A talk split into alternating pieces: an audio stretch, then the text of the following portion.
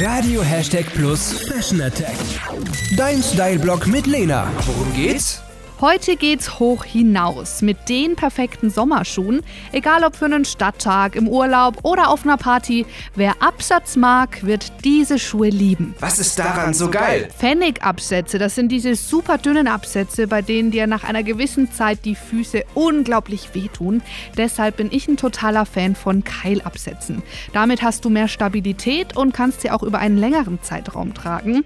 Ich habe mich in der Stadtgalerie Schweinfurt in ein paar Wedges in Flechtoptik verliebt. Wedges, das sind Plateauschuhe, bei denen der Absatz aus Holz, Kork, Bast oder Sisal besteht.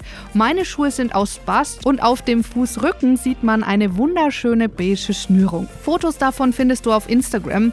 Da heiße ich Lena-Hashtag Plus. Was Lena noch sagen wollte. Wer mit hohen Schuhen nicht so geübt ist, sollte auf jeden Fall mit Keilabsätzen anfangen.